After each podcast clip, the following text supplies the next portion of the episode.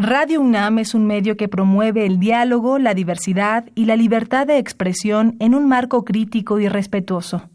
Los comentarios expresados a lo largo de su programación reflejan la opinión de quien los emite, mas no de la radiodifusora. Radio UNAM y la Facultad de Ingeniería presentan Ingeniería en Marcha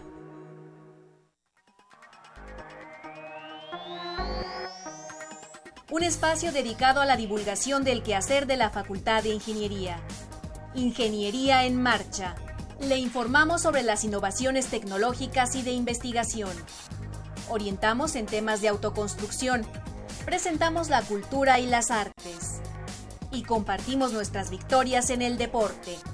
Ingeniería en Marcha. Un programa pensado para vincularnos con usted. Ingeniería en Marcha.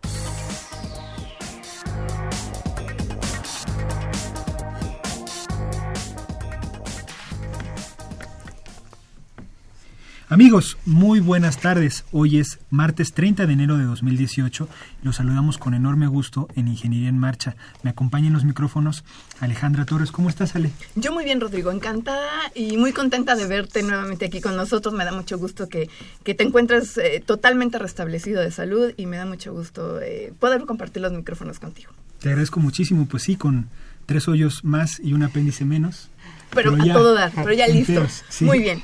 Bueno, hay que comentarle a nuestro auditorio que el día de hoy no vamos a tener transmisión en Facebook, pero eh, más adelante vamos a poner fotografías y van a poder em, seguir más de cerca lo que estuvimos eh, transmitiendo aquí desde los micrófonos de Radio UNAM.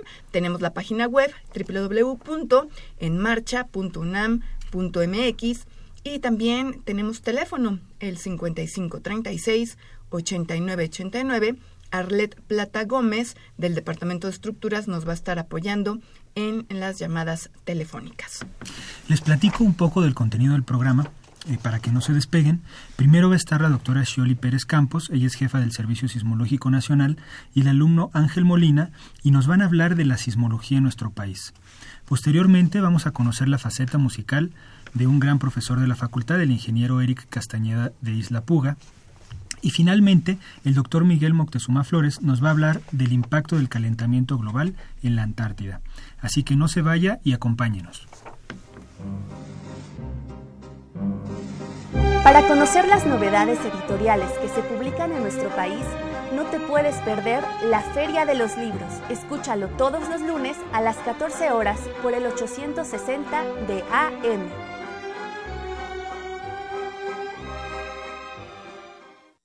Estás en Ingeniería en Marcha. El programa radiofónico de la Facultad de Ingeniería. Si deseas escuchar el podcast del día de hoy y los de programas anteriores o descargar el manual de autoconstrucción, entra a nuestra página www.enmarcha.unam.mx. Bueno amigos, decíamos al principio del programa que la doctora Sholi Pérez Campos va a estar con nosotros y la saludo con muchísimo gusto. Sholi, ¿cómo estás? Bienvenida. ¿Qué tal? Buenas tardes, gracias. Y también le acompaña Ángel Molina, eh, alumno de la Facultad de Ingeniería. Ángel, bienvenido, ¿cómo estás? Hola, buenas tardes, muy bien, gracias. Bienvenidos. Nada más voy a dar unos generales de ustedes para que el público sepa con quién vamos a charlar el día de hoy.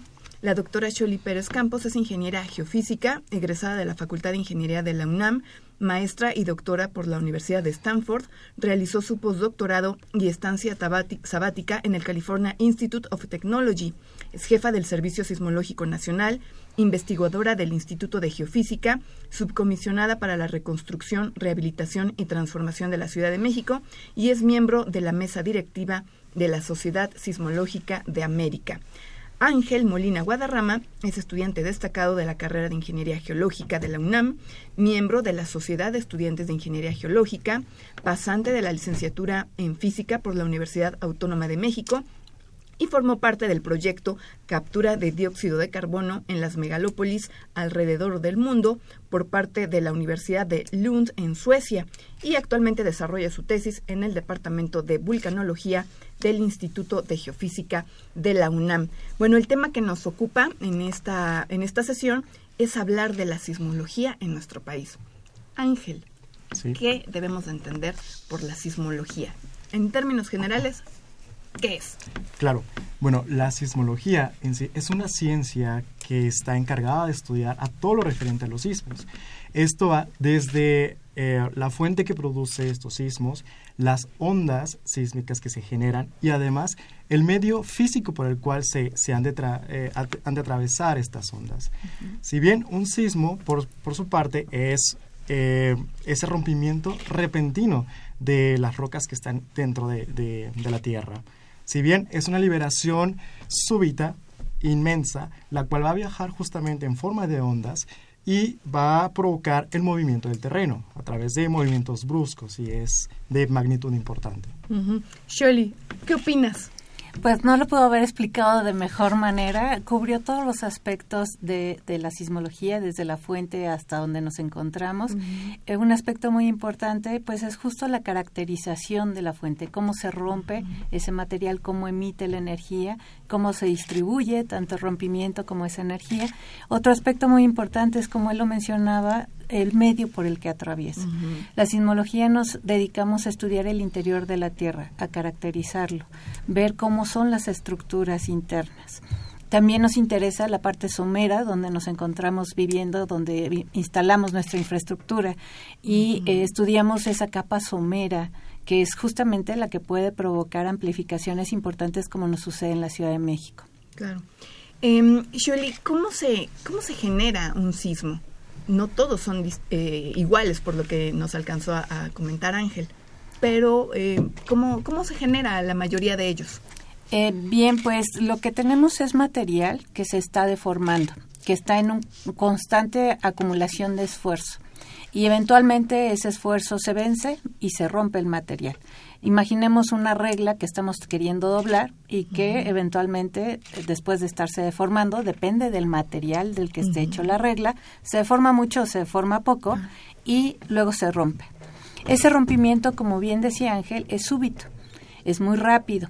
Eh, para el caso de un sismo como el del 19 de septiembre del 2017, ese rompimiento duró aproximadamente 12 segundos mientras que el sismo del 7 de septiembre duró aproximadamente 40 segundos. Entonces es un rompimiento muy rápido de un área muy grande en la cual se, se desplaza y se mueve.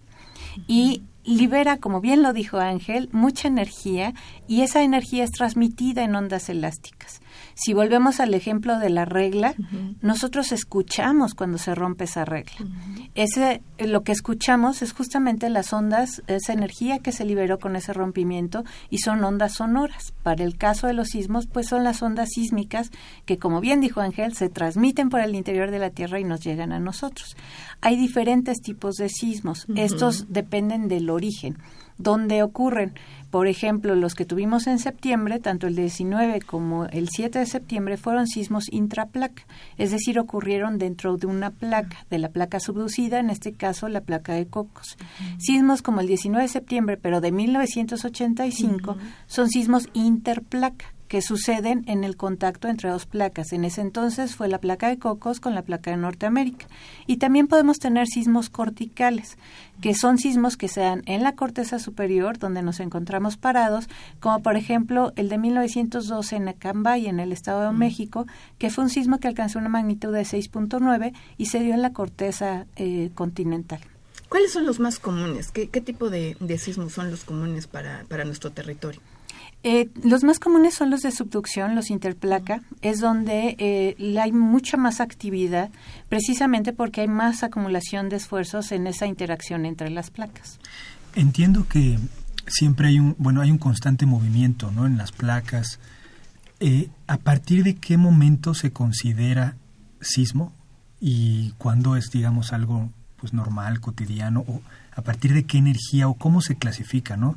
Dices, aquí fue un sismo, esto es un movimiento normal. ¿Cómo, cómo se estudia eso? Mientras haya ese rompimiento y liberación de energía, es un sismo. No importa que sea muy pequeña la energía que liberó.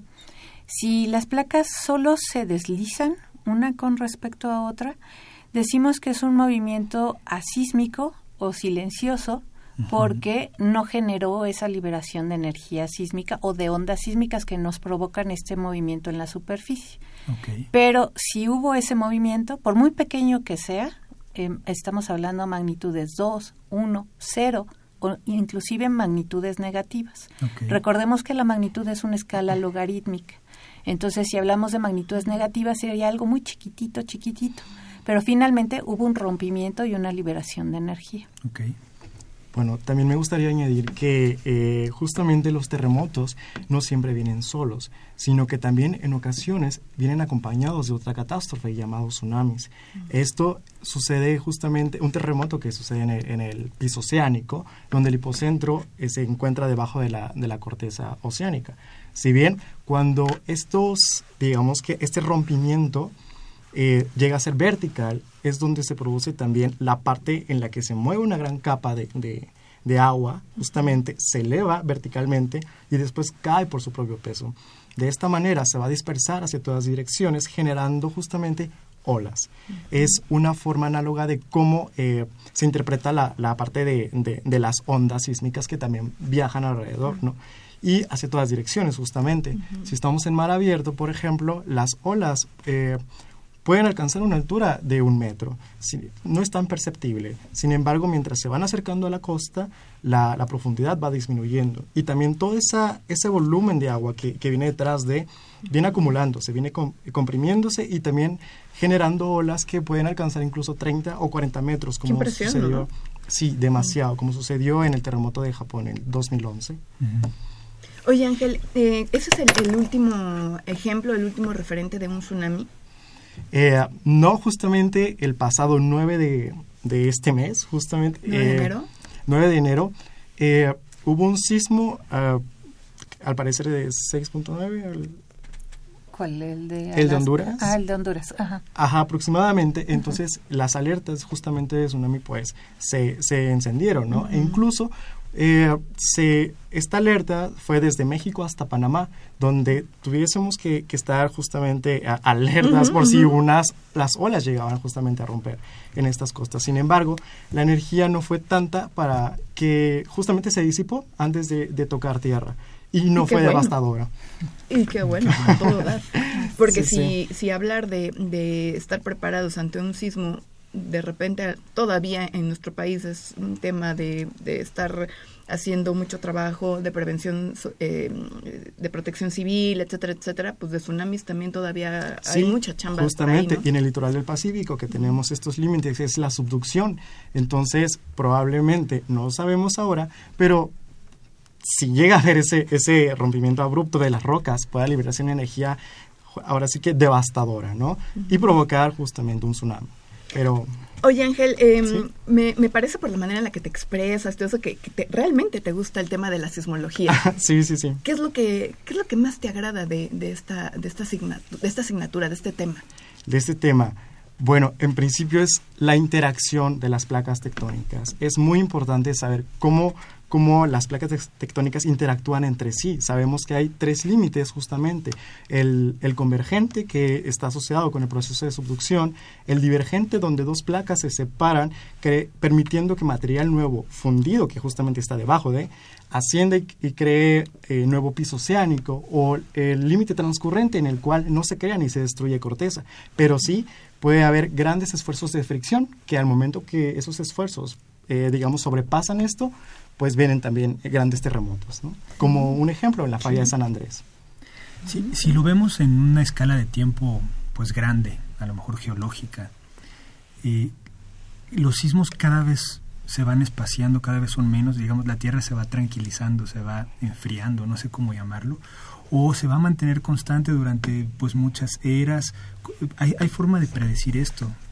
Es, es una pregunta muy interesante porque eh, los sismos tienen que ver con este movimiento de las placas. Entonces, hoy en día conocemos la velocidad con la que se mueven y tenemos modelos para recrear cómo de dónde vienen y cómo se han movido ¿no? del pasado hacia ahora. eh, no, no recuerdo algún trabajo que identifique una eh, que se hayan alentado esos movimientos. Eh, entonces yo diría, especularía realmente que no ha habido una variación significativa en el espaciamiento de sismos importantes o sismos grandes en, el pasado ahora. Ahora recordemos que eh, historia instrumental solo la tenemos en los últimos 120 años, más o menos. Que no es nada, ¿no? Exacto, son unos segundos para la historia de la Tierra, ¿no? Para el tiempo geológico.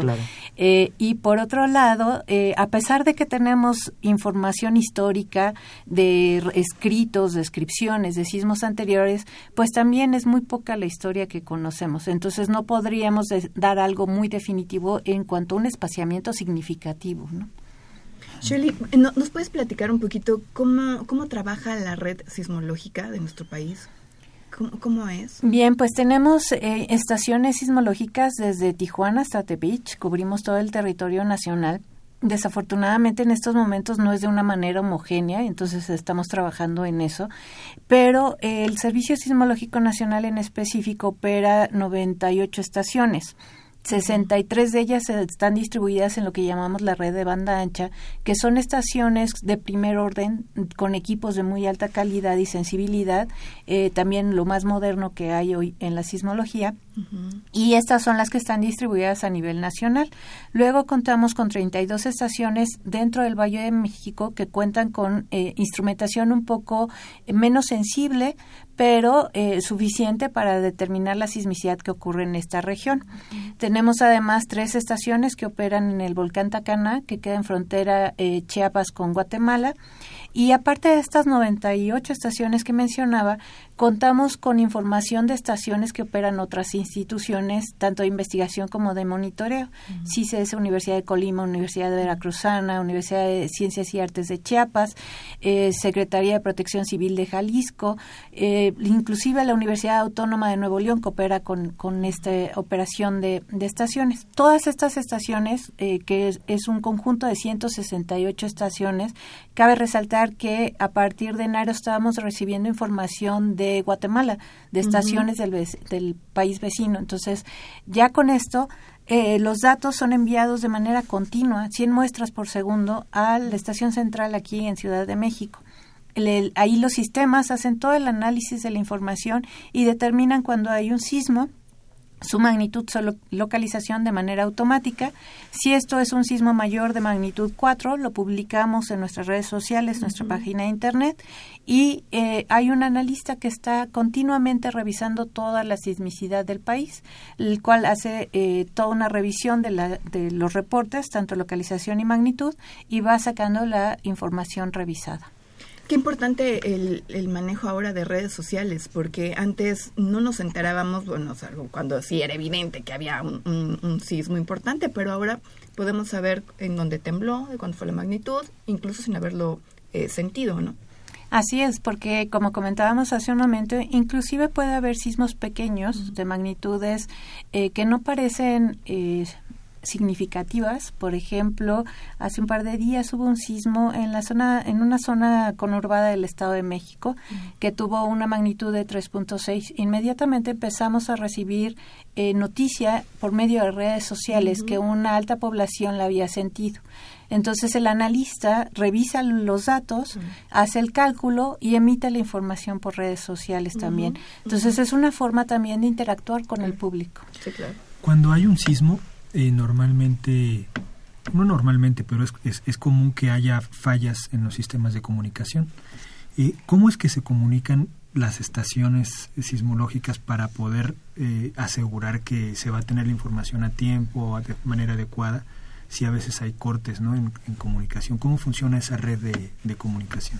Sí, es un poquito complejo el diseño, busca tener redundancias en diferentes partes eh, las estaciones no se reciben por un solo medio, se reciben los datos vía satélite. Tenemos dos proveedores satelitales de tal manera que están distribuidas las estaciones entre los dos para que si alguno tiene problemas el otro siga funcionando. Cada uno de esos proveedores tiene eh, usa diferente satélite, tiene en diferente lugar su telepuerto, usa diferente vía de comunicación con nosotros. Eh, hay otras estaciones que son transmitidas vía radio otras que son transmitidas vía celular, otras que son transmitidas vía Internet. de tal manera que tenemos diferentes medios de comunicación.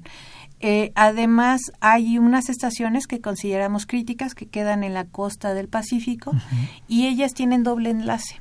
Es decir, eh, hay dos operadores enviando la información de tal manera que si una cae, inmediatamente la otra eh, entra en acción de tal manera que no perdamos la comunicación con esas estaciones. Ok.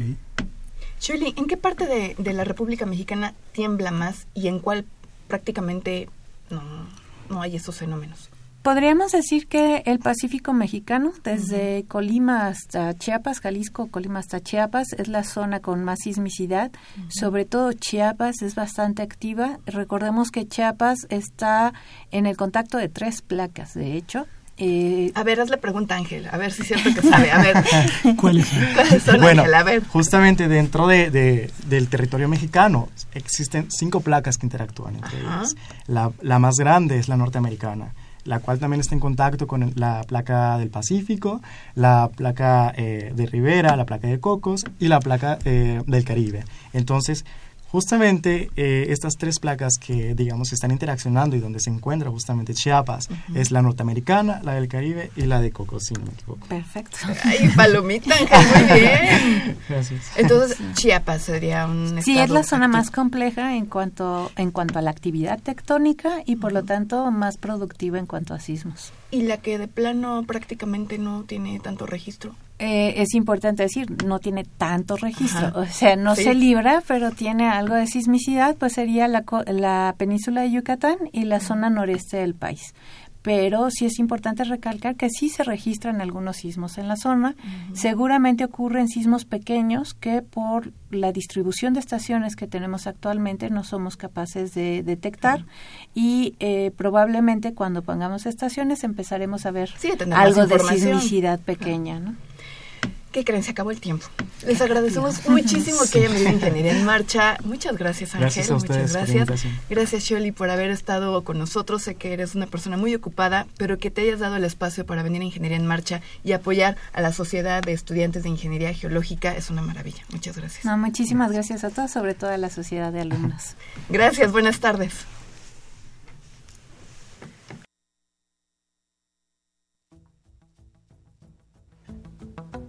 Les compartimos que en el portal web de la Facultad de Ingeniería se han publicado los documentos, acuerdo por el que se establecen políticas institucionales para la prevención, atención, sanción y erradicación de casos de violencia de género en la Universidad Nacional Autónoma de México, y Protocolo para la atención de casos de violencia de género en la UNAM.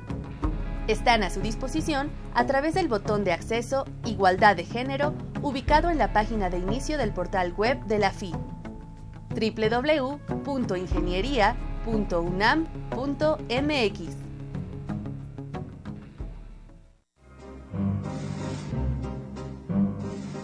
Para conocer las novedades editoriales que se publican en nuestro país, no te puedes perder la Feria de los Libros. Escúchalo todos los lunes a las 14 horas por el 860 de AM.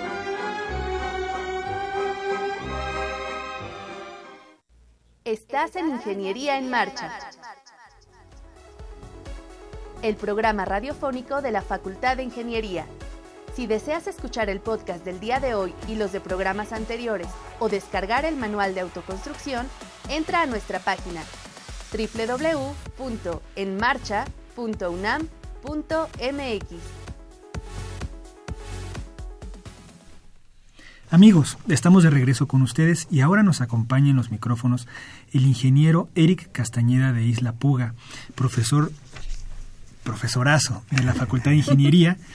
¿Cómo estás, maestro? Bien, gracias a Dios. ¿Ustedes también? Bien, muy, contentos, Eric, de que estés con nosotros nuevamente en Ingeniería en Marcha. gracias, gracias a ustedes. Y, vamos a tocar un tema pues muy importante eh, de, esta faceta que, que muchos profesores tienen eh, de, de, una parte, eh, digamos, eh, paralela a la ingeniería, ¿no?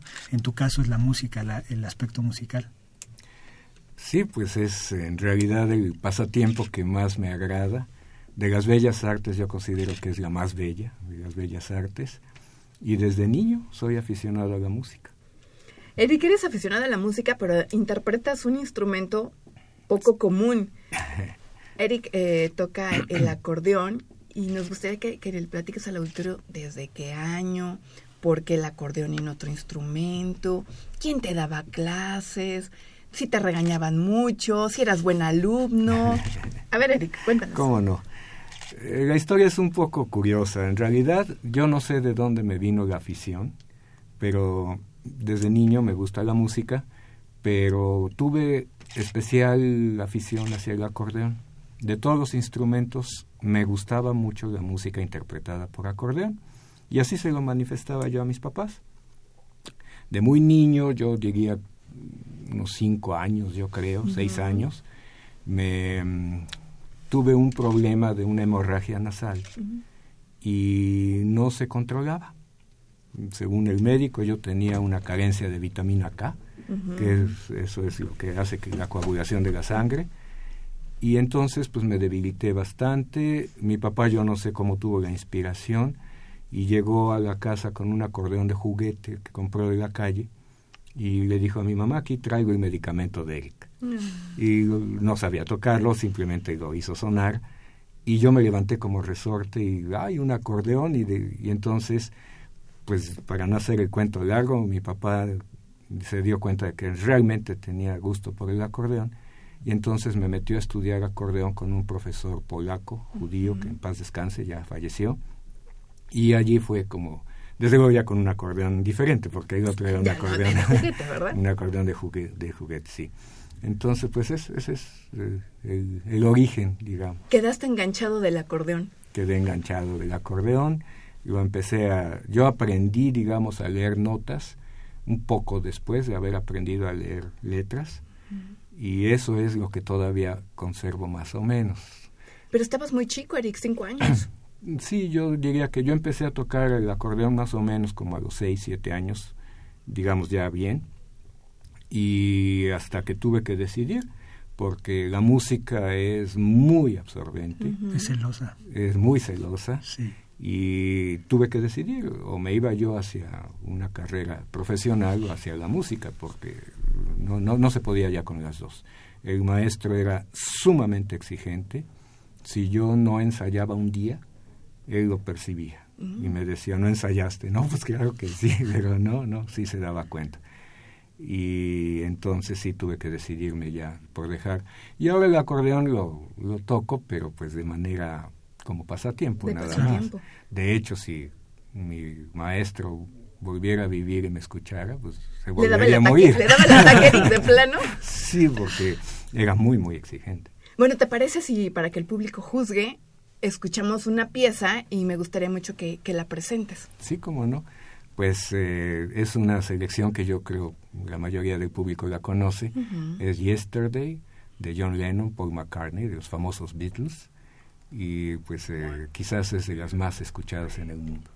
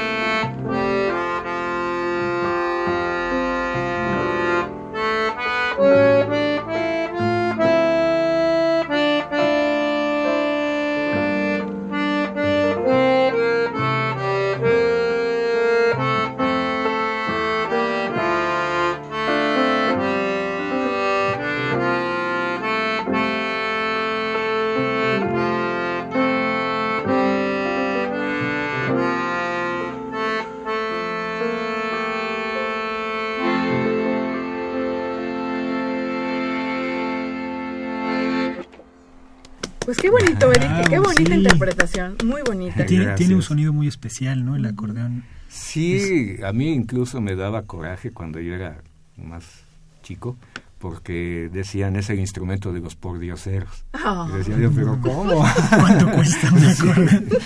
¿qué les pasa? Se me salió un ojo de la cara. Bueno, mi papá. sí, sí, sí. No, sí. Bueno, no, no sé si sepas, Ale, que Eric es fan de los Rolling Stones. Sí, claro. Y también, yo no sé si tú sepas, pero tiene un gran defecto Eric. ¿Cuál? Le va a la América.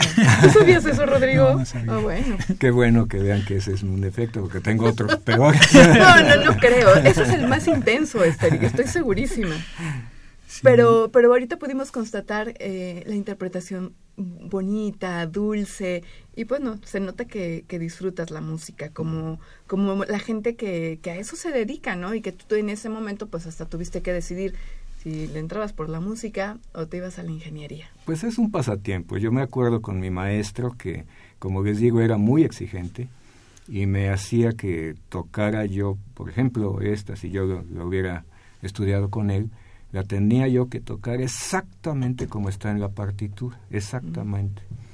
Y con tiempos, con todo. Pero ya cuando ya él veía que yo ya la tenía bien, entonces me decía, ahora tócala como la sientas.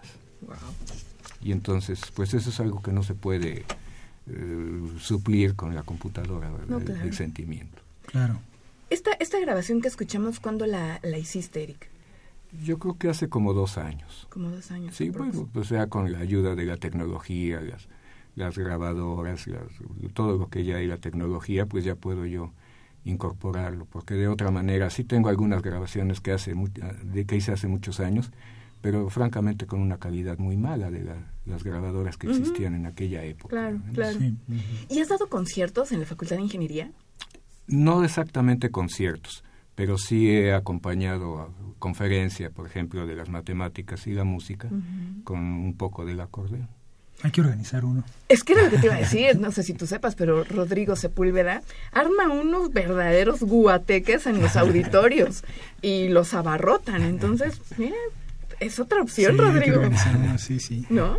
Bueno, yo con el tiempo de ensayar, pues, ¿por qué no? Desde luego que, que sí.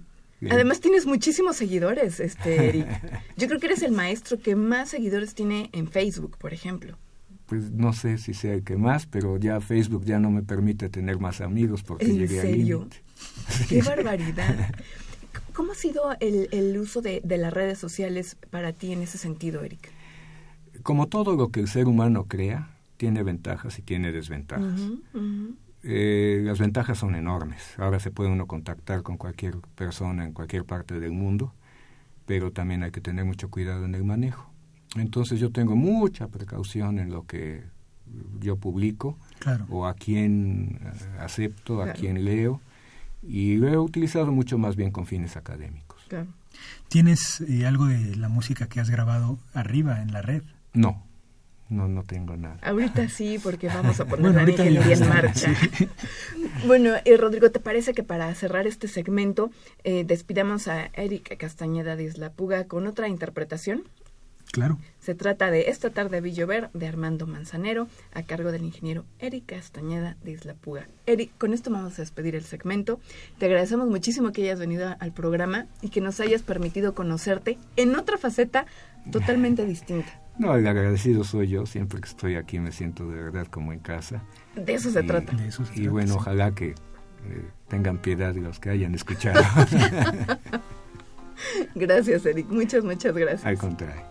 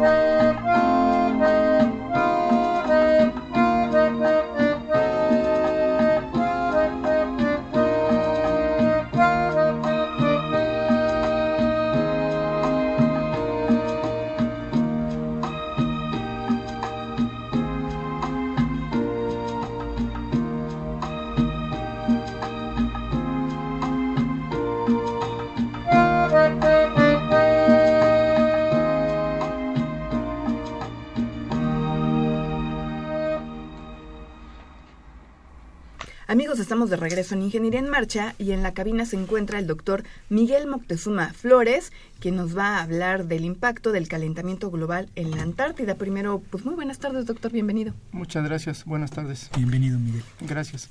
Oiga, doctor, usted está participando con un grupo de, de investigadores italianos en un análisis de imágenes de percepción remota para comprender el comportamiento de la masa de hielo desprendida en julio del 2017. Esta masa se refiere al A68, que es un bloque muy grande de, que se desprendió en la Antártida. ¿Cómo, cómo fue eh, que se dio esta, este, este trabajo conjunto Italia-México? Eh, bueno, esto tiene su origen eh, por un año sabático que realicé, eh, bueno, de hecho ya van dos años sabáticos que realizo en Italia. El, el, segundo concluyó exactamente hace un año. Ajá. Entonces, este, eh, con este equipo, eh, cuando yo estaba en México, en mi trabajo en la Facultad de Ingeniería, de repente me escribían, me llamaban, me consultaban por algunos problemas que tenían eh, por los aspectos de su trabajo. Ellos se apoyan mucho en imágenes de satélite. Es un poco difícil entonces hacer el análisis de imágenes, de vez en cuando me escribían, me consultaban. En una de esas consultas, pues al final me dijeron, pues vente un año sabático. Este año concluyó entonces hace casi un año y en las reuniones de trabajo, eh, al, casi por concluir, bueno, establecimos algunos objetivos, algunas metas, cómo se le podría dar continuidad a esos trabajos. Uh -huh. Ajá. Entonces se dio el caso de este iceberg, ajá, este fenómeno, que eh, se sabía que se iba a desprender. Entonces, este... ¿Lo sabían porque ustedes ya lo estaban monitoreando? Eh, de hecho, eh, en parte sí, pero también ya había estudios. Desde el año 2010, en esa zona, eh, ya se había percibido una grieta. No era continua, estaba en algunos segmentos discontinua, sí. un tanto oculta, porque hay fallas en, en, geológicas en esa zona de hielo que ocurren en forma natural. Entonces, la falla comienza paralela a una de estas grietas, no se veía en el 2010. En el 2011 ya había detecciones y se había medido ya que tenía una longitud de 80 kilómetros. Pasaron los años, ya para el año 2014 ya había estudios de algunos otros investigadores en donde había escenarios de que esa grieta iba a crecer de tal forma que iba a desprender una parte importante de esa plataforma de hielo. Eso fue en el 2014, uh -huh. 2015 Ajá, eh, la grieta siguió creciendo. Para inicios del año pasado, para inicios del año 2017, esa grieta ya medía eh, eh, cerca de 180 kilómetros. Ya se sabía que se iba a continuar la grieta, que se iba, iba a seguir expandiéndose. Y eh, lo que decidimos fue primero hacer un análisis de cómo la grieta iba a crecer, hacer una tendencia de crecimiento. Sí. De tal forma que algo que no se había hecho en esos meses, en esos años de estudio, era llegar a predecir lo que iba a pasar con esa grieta. Lo que queríamos es, a, partir de imágenes satélite, establecer un modelo que permitiera, al final de cuentas, decir, predecimos que para tal fecha el bloque se va a desprender. ¿Qué aproximadamente? ¿Y si les resultó? Eh, no.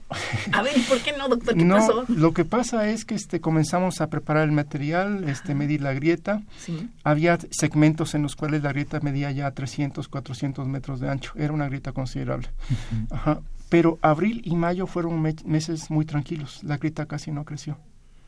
Ajá. Necesitamos cambiar de región de estudio. En lo que lo hacíamos, llegó el mes de julio. Para principios de julio la grieta ya medía 200 metros, poco más de 200 metros, y quedaba solamente 5 kilómetros, casi 5 kilómetros, para que esa grieta alcanzara el mar. Ajá. Entonces ya era inminente que se, que se iba uh -huh. a colapsar esa grieta. Finalmente ocurrió. No se sabe con exactitud qué día, se sabe que fue entre el 10 y el 12, pero como la región está cubierta por nubes eh, muy frecuentemente en el año, no se puede ver. No se podía ver. Claro. Se utilizan mucho imágenes de satélite en el rango óptico o térmico. Ajá, y con esa cubierta de nubes no se podía ver qué estaba pasando. Claro. Finalmente hubo una ventana eh, oportuna el 12 de julio y se vio, que ya, se vio que ya se había desprendido el iceberg. Cambiamos entonces, ya no era posible hacer el seguimiento temporal de la, de la grieta. Lo que hicimos fue entonces este, plantearnos estudiar el iceberg, ajá, dimensionarlo, eh, cuál podía ser su tasa de deshielo. Su ruta, ¿no? y mejor. también cuál iba a ser su ruta de deriva. Sí. Ajá, y de ahí entonces comenzó ese trabajo. A partir del 12 de julio eh, comenzamos a plantearnos este, este nuevo objetivo. La primera imagen nos llega entonces el 19 de julio. A partir de esa imagen ya pudimos entonces, digamos, tener una primera noción de los parámetros, de las características de este iceberg. Del A68. El A68. ¿Cuánto mide? ¿Cuánto pesa? Háblenos un poquito de estas, este, de estos parámetros. Eh, eh, un aspecto importante de esos trabajos es primero dimensionarlo. Entonces, este, eh, la longitud en su eje mayor es de aproximadamente 160 kilómetros y el ancho aproximadamente 55 kilómetros. Aquí es un poco delicado este cómo, más bien hay que buscar la forma oportuna de dar a conocer estas dimensiones. Si uno dice 160 kilómetros, pues no dice mucho. Si uno lo compara, claro. estuvimos buscando con qué se podría comparar y encontramos entonces en registros geográficos que es más o menos la distancia que va del Zócalo de la Ciudad de México a San Juan del Río Querétaro. Ajá, entonces este ocurre que es una distancia, es una longitud que es considerable, de ancho 55 kilómetros. ¿Y ahí con qué lo compararon, este doctor? Con los 55 kilómetros. Bueno, allá no, no comparamos. Este, más bien, la otra comparación sería el espesor. Sí. Ajá, entonces, este, eh, son aproximadamente 220 metros de espesor. Igual, es una forma irregular.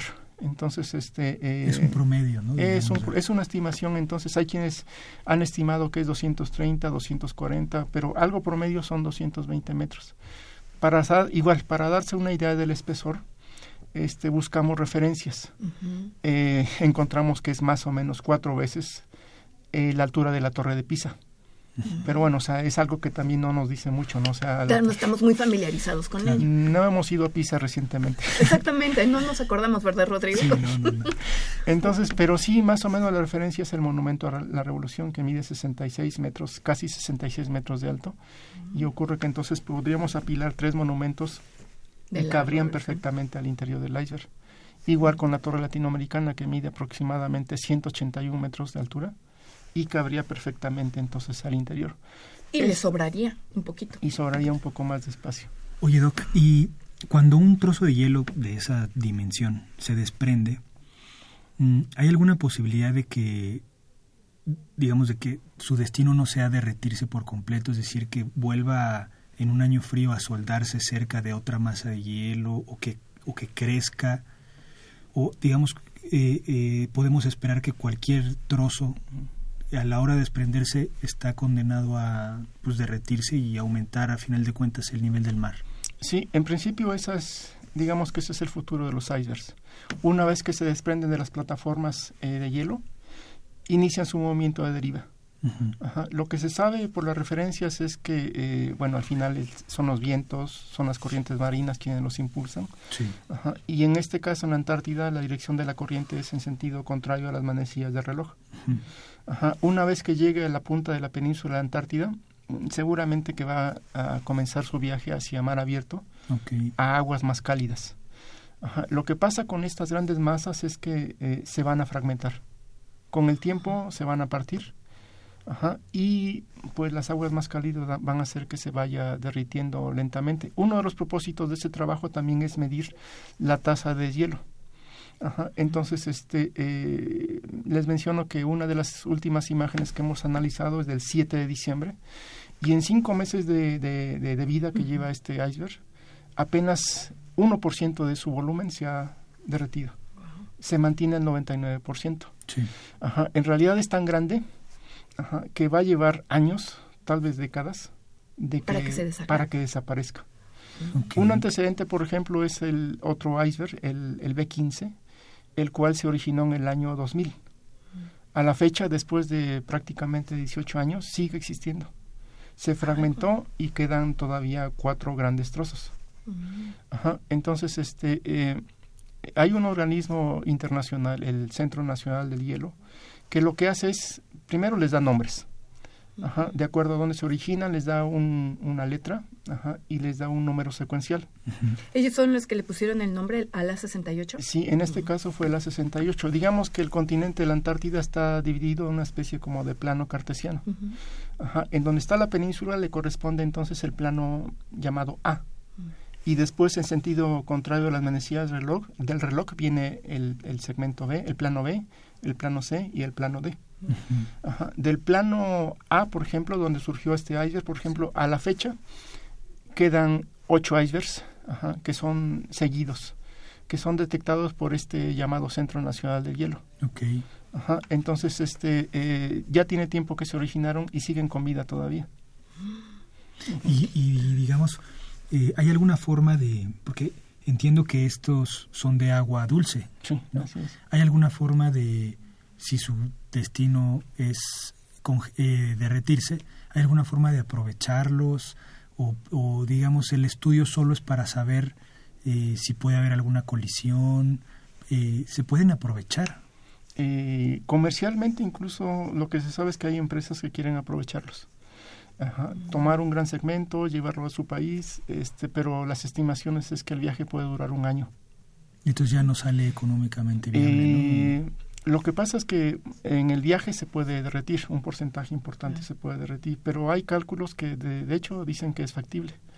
Comercialmente, como eh, un iceberg, en realidad le toma al menos 3.000 años formarse, al menos, puede ser entre 3.000, 10.000 años, Ajá. Entonces son eh, elementos que se crearon en una atmósfera, muy pura. Claro. Y por eso son muy cotizados ajá, por la gente gourmet que toma agua de una pureza extraordinaria. Y hay compañías... Rodrigo, vamos a tomarnos un vasito de un A68. ¿Cuánto costaría eso? Qué locura, ¿no, doctor? Sí, Mejor utilizarlo de una manera pues, más provechosa y para, para un, una gran cantidad, claro así de simple llevarlo donde haga falta. Hace ocho días simplemente la doctora Ana Carrera estaba aquí con nosotros explicándonos que en la Mixteca Alta, en Oaxaca, la gente no tiene agua. Y hay gente que se bebe agua de un iceberg. qué, locura de repente, ¿no, doctor? Sí, sí, sí, así es. Usted ha aprendido seguramente muchísimas cosas de, este estudio. ¿Cómo se siente de, contribuir eh, en este tipo de investigaciones? Mire, es un panorama complejo, extenso. Eh, la Antártida, mm, como lo saben, pues este no tiene dueño. Hay un tratado antártico de 1959 en el cual este eh, se establece que es territorio libre, dedicado principalmente a la investigación. No hay actividades comerciales, no hay actividades militares, no hay reclamos territoriales de los países. Es solamente un territorio muy adecuado para hacer investigaciones. Pero también es un terreno bastante difícil de poder explorar muy inhóspito para el ser humano por todas las condiciones del clima. Con estas imágenes de satélite mm, eh, es una oportunidad importante, valiosa de contribuir, de realizar estudios, porque igual, o sea, ese tipo de datos son bastante difíciles de poder procesar. Entonces, de repente se dio esta, eh, pues esta oportunidad con un equipo de expertos. Hay un glaciólogo que es de los cuatro más reconocidos en el mundo, en donde pues este está esta oportunidad poder hacer investigación, realizar publicaciones, claro, en conjunto. Claro, qué maravilla. Como usted lo menciona, es una gran oportunidad y que un profesor de la Facultad de Ingeniería con muchos años de trayectoria pueda estar contribuyendo también a este tipo de estudios. Quedan muchos retos todavía. Digo, ahorita lo que nos interesaría es hacer el, este, el estudio de la deriva, claro. estimaciones también de la tasa de deshielo, y también sabe que, doctor, ver si realmente el calentamiento global está contribuyendo o está favoreciendo a que a estos desprendimientos o, otro tipo de cambios. Eh, en la plataforma de donde se originó este iceberg eh, está dividida en cuatro segmentos, el segmento A, el B, el C y el D. Los segmentos A y B, uno se desprendió, digamos que más bien se desintegró en 1995 y el segmento B en el año 2002. Lo que se sabe con mucha precisión es que fue por el calentamiento global. El segmento C, la teoría más sólida es que fue simplemente eh, la plataforma que creció tanto que la capa de hielo terminó por someterse a grandes esfuerzos y tensiones y se fragmentó. Pero sí es cierto, eh, eh, los, el nivel del mar en el mundo está aumentando cada año.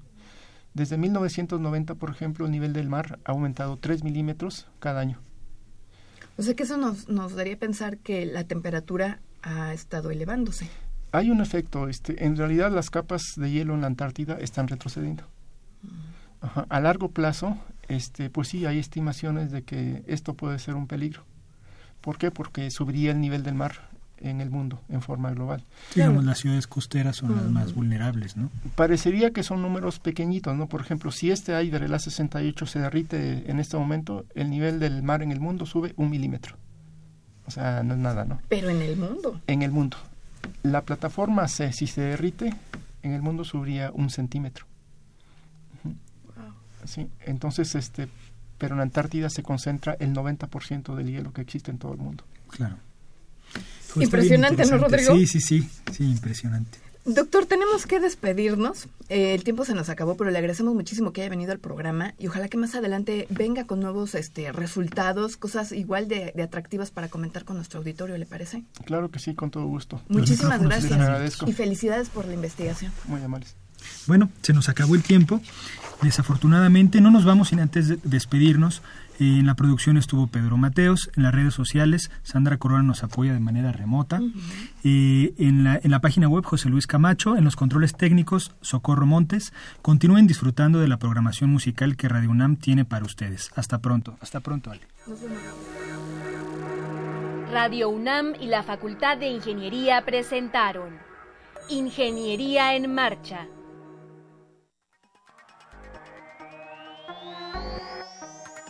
un espacio dedicado a la divulgación del quehacer de la Facultad de Ingeniería. Ingeniería en Marcha. Le informamos sobre las innovaciones tecnológicas y de investigación.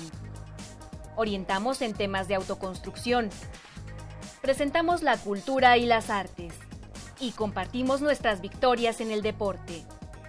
Ingeniería en Marcha. Un programa pensado para vincularnos con usted. Ingeniería en Marcha.